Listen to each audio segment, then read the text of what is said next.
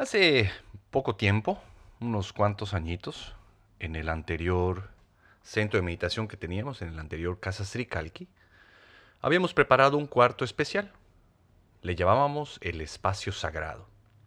Este cuarto especial estaba completamente sellado a la luz. Todas las ventanas, todos los eh, resquicios de la puerta, cualquier espacio por donde pudiese entrar luz, había sido cancelado completamente. Ese era el objetivo, que uno pudiera entrar a meditar en ese espacio y se privara completamente del mundo exterior. Hice un proceso especial dentro de ese espacio sagrado. Me metí cinco días para poder estar conmigo mismo durante ese tiempo. Desde el primer día entré en una profunda depresión al verme solo, al estar privado de cualquier tipo de relación que no fuera conmigo mismo. Para no hacerles tan largo el cuento, pude darme cuenta cómo la soledad, el estar solo con uno mismo, ha sido tan mal visto, pero puede ser tan delicioso y tan enriquecedor en el camino espiritual, que de eso es de lo que te quiero hablar el día de hoy. Mi nombre es Carlos Cervera, este es tu podcast espiritual de cabecera Caída Libre, temporada 4, capítulo 6. Bienvenidos.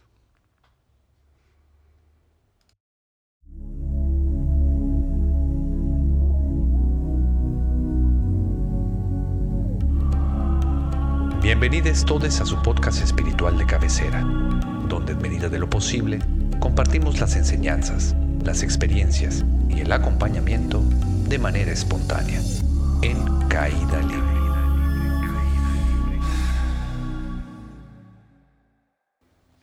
Antes de comenzar completamente este tema, me gustaría pedirte que le des like a este video y te suscribas a mi canal, que entres a mi página web carloscervera.com y de ahí encuentres los eh, lugares específicos, los links predeterminados para poder buscar todas mis redes sociales y me sigas para que yo no me sienta solo. También te quiero invitar a que vayas a escuchar el episodio número 13 de la primera temporada, titulado La soledad, para que entiendas el lado biológico que tiene un poquito más a profundidad esto que nosotros conocemos como la soledad va a estar bastante interesante y creo que te va a enriquecer mucho. También que después de que escuches este capítulo, lo vuelvas a escuchar y lo compartas con todo el mundo.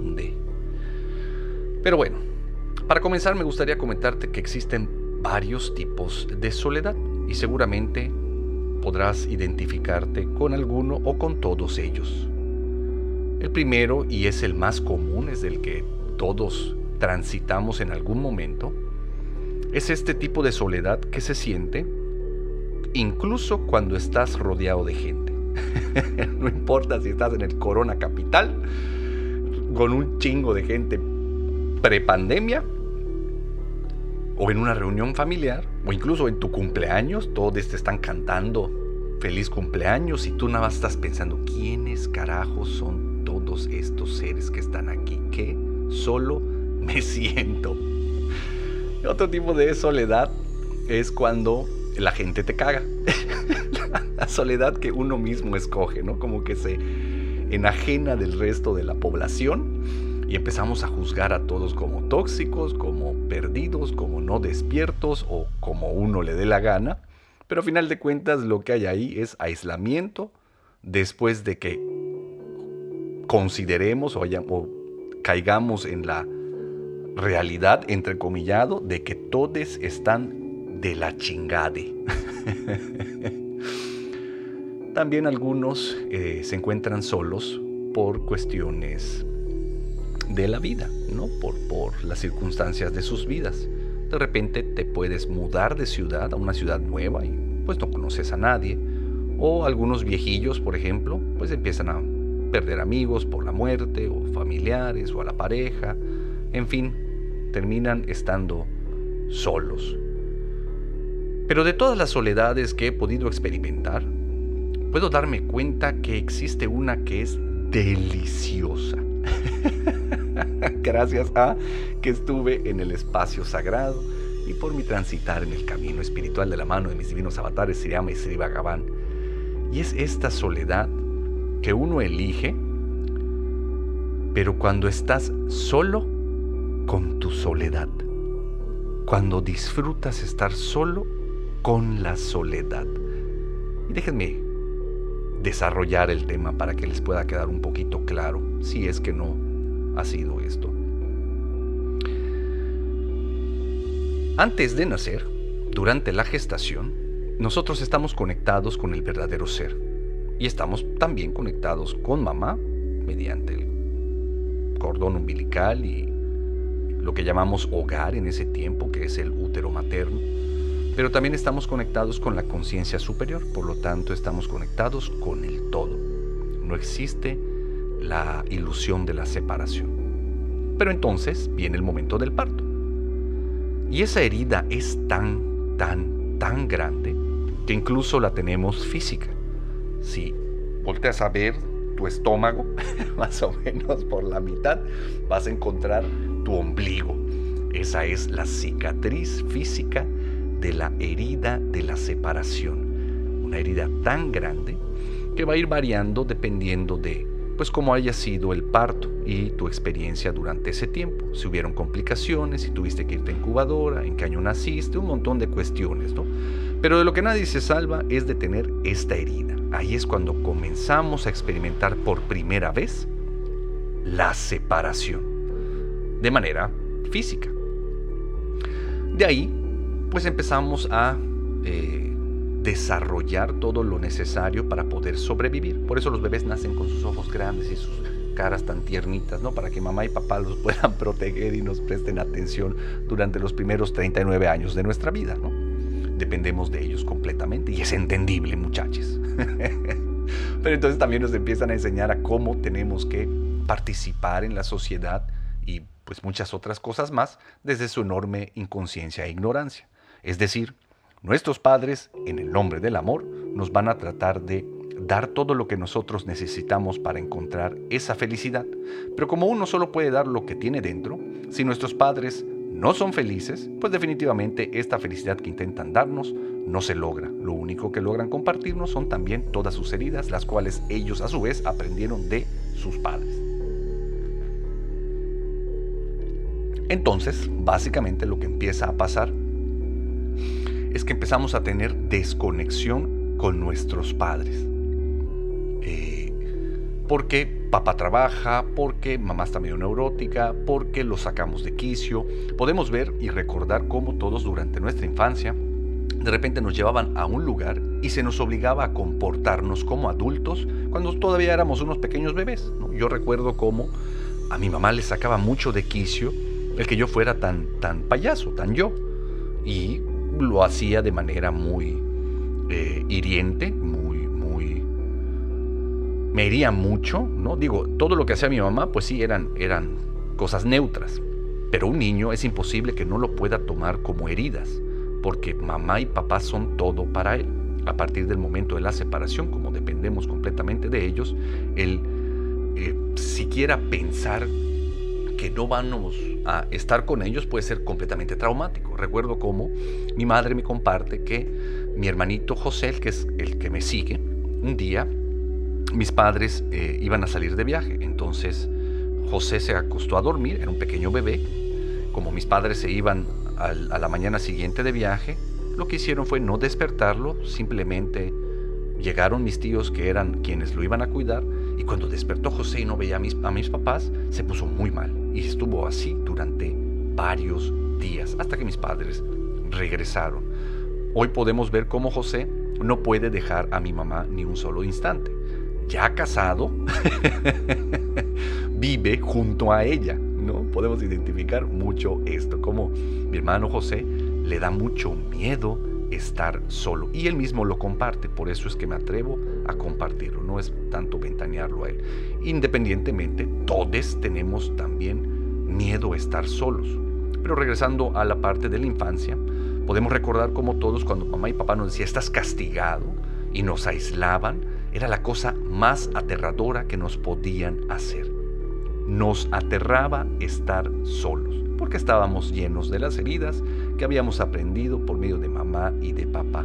Y desde ahí empezamos a eh, relacionarnos con el resto de la gente, tratando de encontrar la felicidad que tanto nos han dicho que vamos a encontrar por medio de las relaciones. Fuera de nosotros se está o se encuentra, perdón, esa promesa de ser felices. Por eso tanto buscamos tener tantas relaciones. Yo me acuerdo que estaba muy chavito en la primaria, cosa que es una institución que te enseña a encajar en la sociedad, a, a ser parte de este sistema que evidentemente no funciona, porque todos seguimos igual de herides. Eh, cuando uno de mis mejores amigos, todos hemos tenido mejores amigos en ese momento, ¿no? y por lo general es uno, como que es un mejor amigo, es con el que más te identificas, siempre estás con él en el salón, siempre estás con él en el recreo, es el primero que va a tu casa o tú vas a su casa. Y cuando uno de estos mejores amigos de repente me decían, es que ya no quiero ser tu amigo, madres, era, yo entraba en un dolor, en, una preocupación, se, se hacía tan evidente como el dejar a alguien de manera ilusoria, porque no era como que fuera real, pero para mí lo parecía, me hacía sufrir enorme, enormemente, y seguramente a ti también. Básicamente era como, como matarme, ¿no? pero bueno, así era como nos han educado, sobre todo en la escuela. Cómo comportarnos, cómo... Es una pérdida de tiempo la escuela, pero bueno, eso será tema para otro podcast. Y no me quiero poner tan anárquico en este. no vaya a ser que se dejen de llevar conmigo. Pero luego, eh, conforme esto se va profundizando, conforme esto va eh, creciendo, teniendo en cuenta que lo que más vamos desarrollando durante esa época de la infancia es rechazo y abandono, porque mamá y papá nos rechazan y nos abandonan, no literalmente, a veces sí, pero más que nada es porque así es como nosotros lo tomamos, tomamos todos sus actos como rechazo y abandono. Si no te portas bien, no te voy a querer, compórtate, deja de llorar o no sé qué. O incluso en mi, en caso hubo violencia física, ¿no? Mamá era, era muy violenta. Nos educaron con base a la chancla y a la soga, además de las miradas eh, intimidantes. Obviamente a ella le fue peor. Pero bueno, lo que más sentí, y seguramente ustedes también durante esa etapa de la infancia, fue rechazo y abandono. Conforme se fue profundizando este rechazo y abandono, entré a la crisis de la adolescencia. Recuerdo que coincidió con que me cambiaron de escuela. Yo estuve toda mi vida hasta ese momento en la misma escuela con mi mismo grupo de amigos. Fuimos creciendo juntos. Y entonces cuando entro a o termino segundo de secundaria, resulta que mi primer tercero de secundaria lo iba a hacer en una escuela totalmente ajena a mí, con personas a las que no conocía, pero ni de cara, ¿verdad? Para no serles largo el cuento, fue la etapa más terrible de mi vida. Me sentía horrible. Un montón de pensamientos suicidas comenzaban a llegar a mí, de tan vacío que me sentía. La constante era el vacío y el sufrimiento. Durante la crisis de la adolescencia, eso es lo que más empezamos a sentir. Vacío y sufrimiento, porque nadie nos había enseñado sobre el amor propio, sobre el camino espiritual, sobre la inteligencia emocional, porque las escuelas no están preparadas para eso. Aunque yo estuve en una escuela católica y nos hablaban muchísimo de Dios, este Dios judeocristiano, yo me sentía igual de vacío y sufría un chingo. Obviamente, la religión me sirvió como un paliativo. Recuerdo que cuando venían estos pensamientos suicidas, yo me agarraba a lo que tenía como conciencia de Dios y trataba de que eso me aliviara. Y pues sí, había cierto alivio. Lo que no había era sanación. Seguía vacío y seguía en un enorme sufrimiento. El caso es que no duré mucho en esa escuela, me tuvieron que volver a cambiar a otra escuela en donde tal vez sí conocía a algunas personas, pero además eran grupos pequeños y la dinámica social era muy diferente. Ahí empecé a disfrutar mucho el empezar a relacionarme con, personas distintas. Además yo sentía que tenía un lugar especial. En ese lugar me sentía bastante amado, y la gente y sentía que la gente me veía con aprecio, que me, que me, recibían, que yo era importante en ese lugar, entonces estaba rodeado de un montón de personas. Pero como seguía el vacío y el sufrimiento, y además empecé a enamorarme de manera romántica con un montón de chicas, y quiero recalcar que era el amor romántico, ese empalagosísimo y tóxico de la adolescencia, ese del que hablan todas las canciones eh, cursis de escoge tu grupo pop favorito, ¿no? Del que sé que me amas porque me duele. Entonces empezó todavía más a profundizarse mi dolor, porque aunque ya empezaba, se los cuento así, de repente era sufrimiento porque yo quería estar con chica tal, ¿no? Y luego, si esta chica tal entraba a mi vida, empezaba el sufrimiento por miedo a perderla. Entonces la constante solo era sufrimiento desde el amor romántico, porque básicamente lo que seguía haciéndome sufrir era la idea de estar solo. La soledad era lo que me podía matar. Pero bueno, uno va creciendo y empieza a encontrar algún tipo de paliativos, algún tipo de parches que pueden irnos alivianando esto. En mi caso, comencé con las adicciones. Empecé a fumar, empecé a meterme hasta las uñas, empecé a beber un montón, empecé a ir a fiestas, empecé a socializar, que los 15 años, que los 16 años, que los 18 años, que la disco, que esto, que lo otro. Todo era tratando de encontrar parches.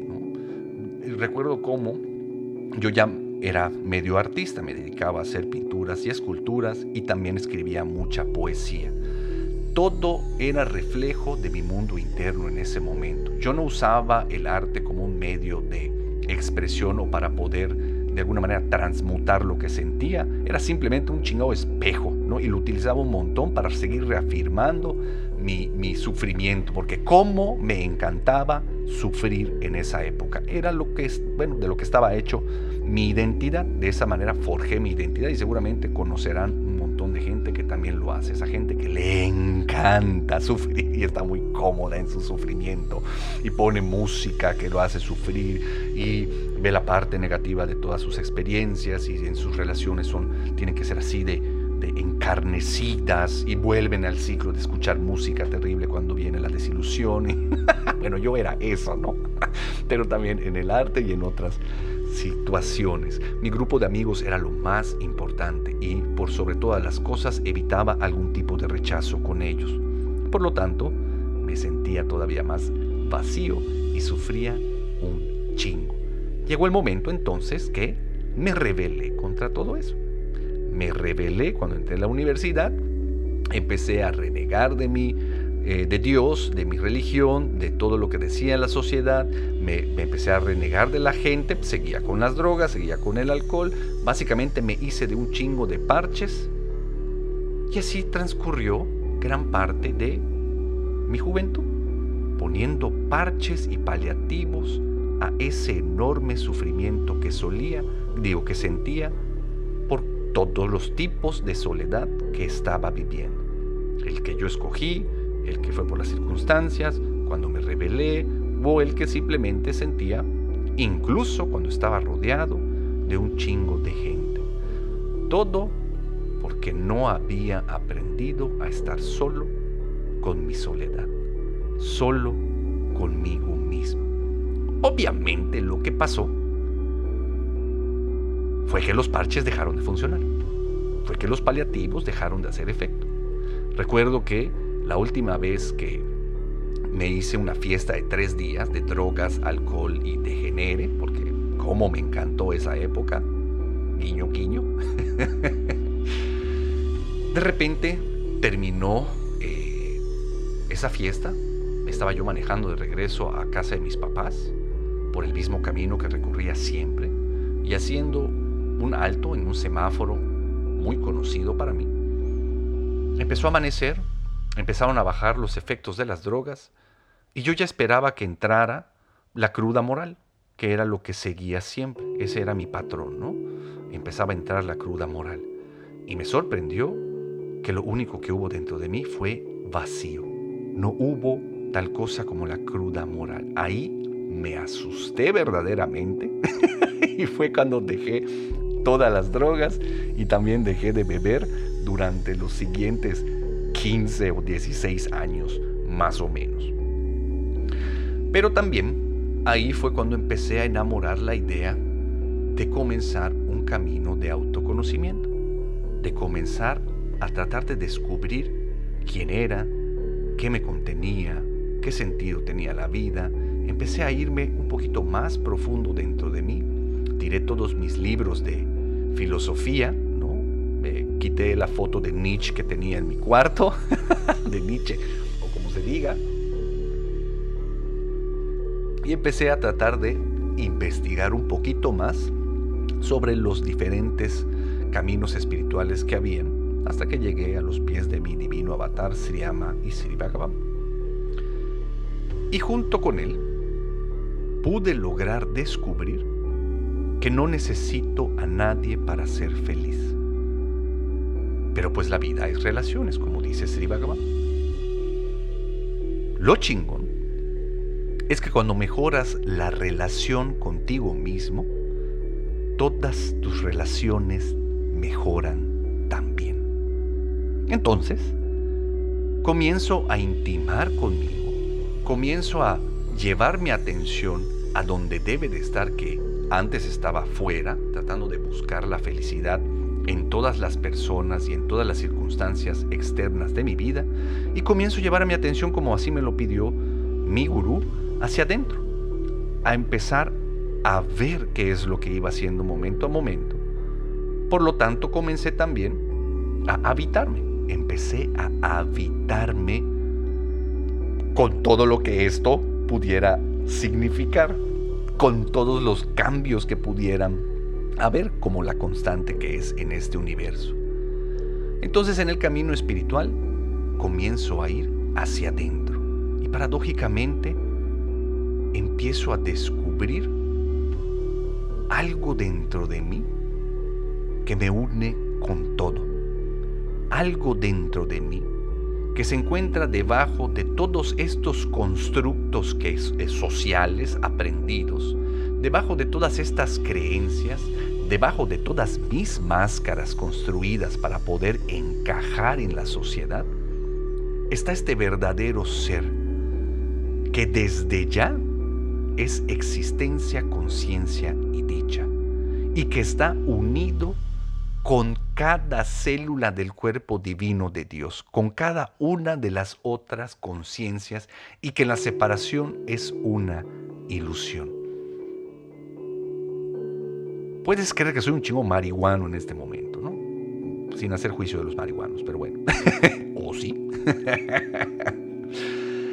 pero seguramente dentro de ti, cuando estoy compartiendo esto, algo te dice que pudiera ser verdad y que tal vez valdría la pena comenzar a investigar o a poner en duda, cuestionar todo lo que has hecho para ser feliz y que evidentemente no te ha funcionado.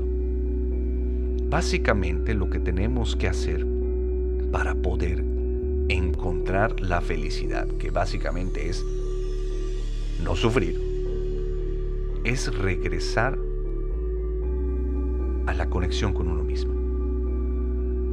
Es regresar al hogar, al útero materno, a esa conexión con el verdadero ser. Tienes que intimar contigo para poder intimar con los demás. No con tu ego, con tu verdadero ser. la parte de la divinidad que habita en ti. Y así regresarás a la conexión contigo mismo. Pero ¿dónde nos encontramos parados el día de hoy, mis lastimados amigos? La verdad es que nos encontramos llenos de parches. Seguimos agarrando un montón de cosas externas, sumamente adictos a esto, con tal de no sentirnos solos.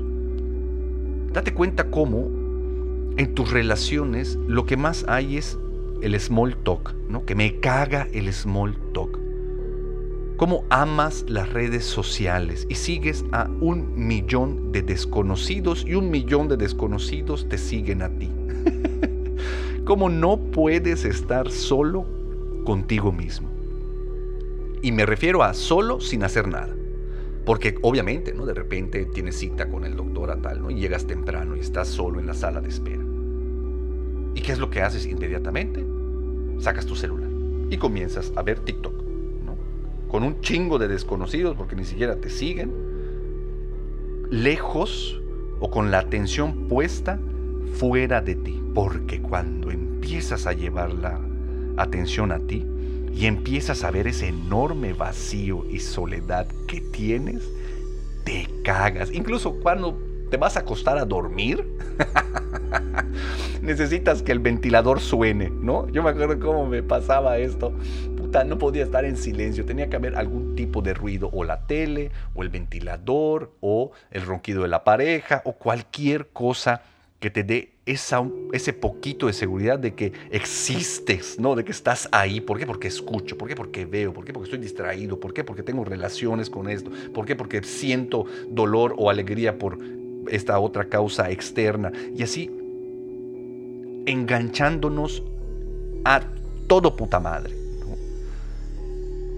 Terminas una relación con una pareja porque tóxica según tú y inmediatamente ya te buscaste otra pareja crees que va a ser diferente, crees que no va a ser desde el amor romántico y de repente empiezas a descubrir que nuevamente te estás apegando a eso.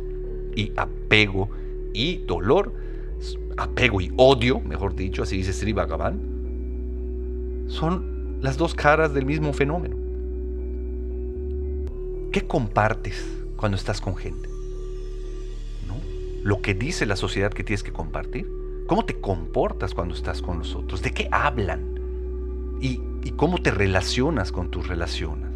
Con máscaras y desde los juegos del ego, ¿no? queriendo dominar o no ser dominado, querer tener la razón o decir que el otro está mal, te rebelas contra todo eso o crees que no eres parte de nada de eso, que es el más terrible de los juegos del ego.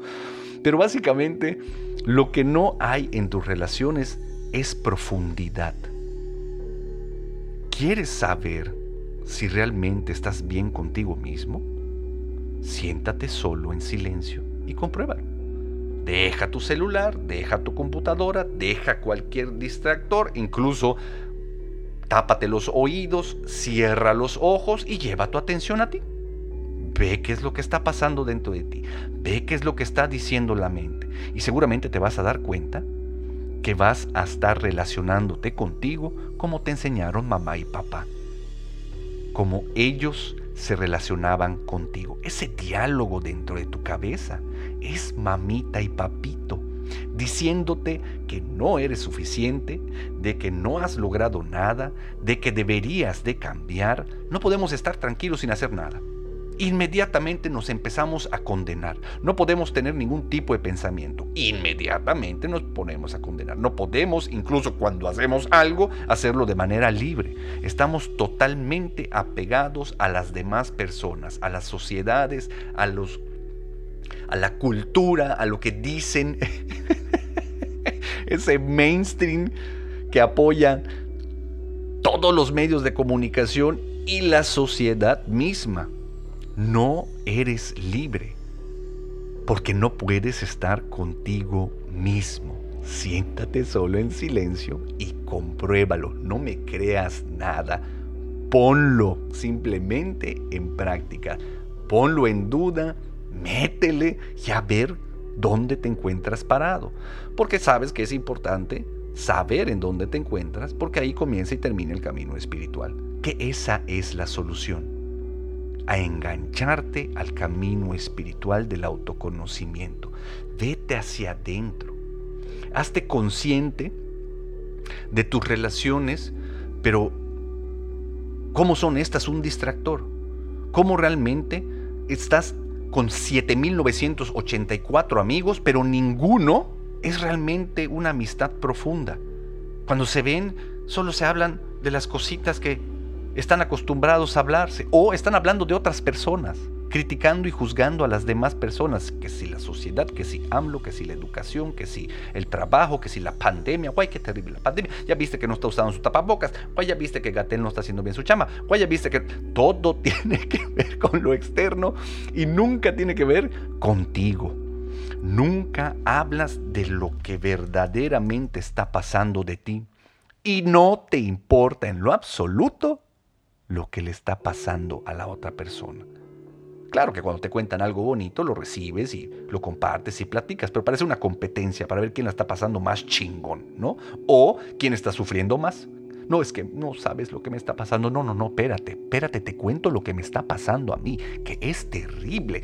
Cuando en realidad eso no es profundidad, eso simplemente es otra dinámica de la sociedad, otra dinámica de la, del miedo, ¿no? del apego para no perder las relaciones. Así es como mucha gente se relaciona. Y qué hueva, qué cabrón está este pedo. Porque el tiempo está pasando y sigues sintiendo algún tipo de estos miedos, menos lo rico que es estar con tu soledad. Entonces, engánchate al camino espiritual, al autodescubrimiento retorna a ese hogar de conexión con el verdadero ser. Traslada tu atención de afuera hacia adentro. Entonces, como tarea te dejo, mi lastimado y solo amigo, deja tu celular, deja Netflix, deja las redes sociales, Deja tu Tinder o tu Bumble un rato. Deja drogas y cualquier paliativo externo,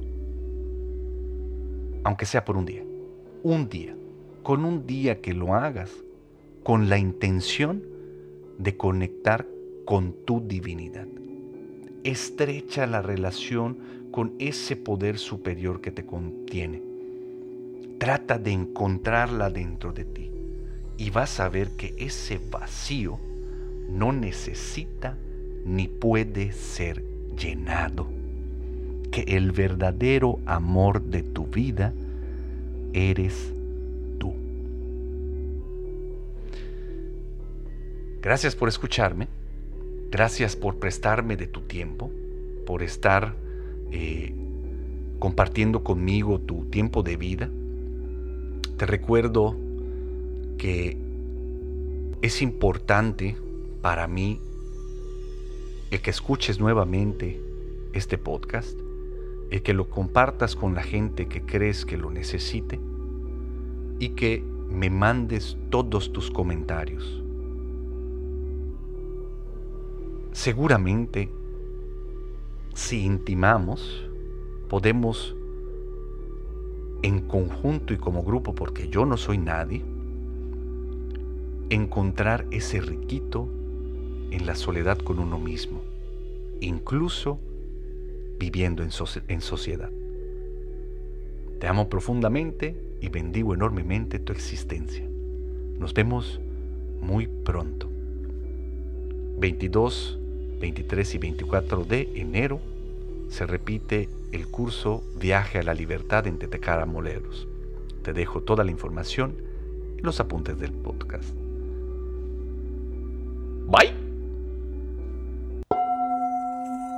Este podcast fue patrocinado por un chingo de gente chingona. Los amo profundamente y bendigo enormemente su existencia. Muchas gracias por todo.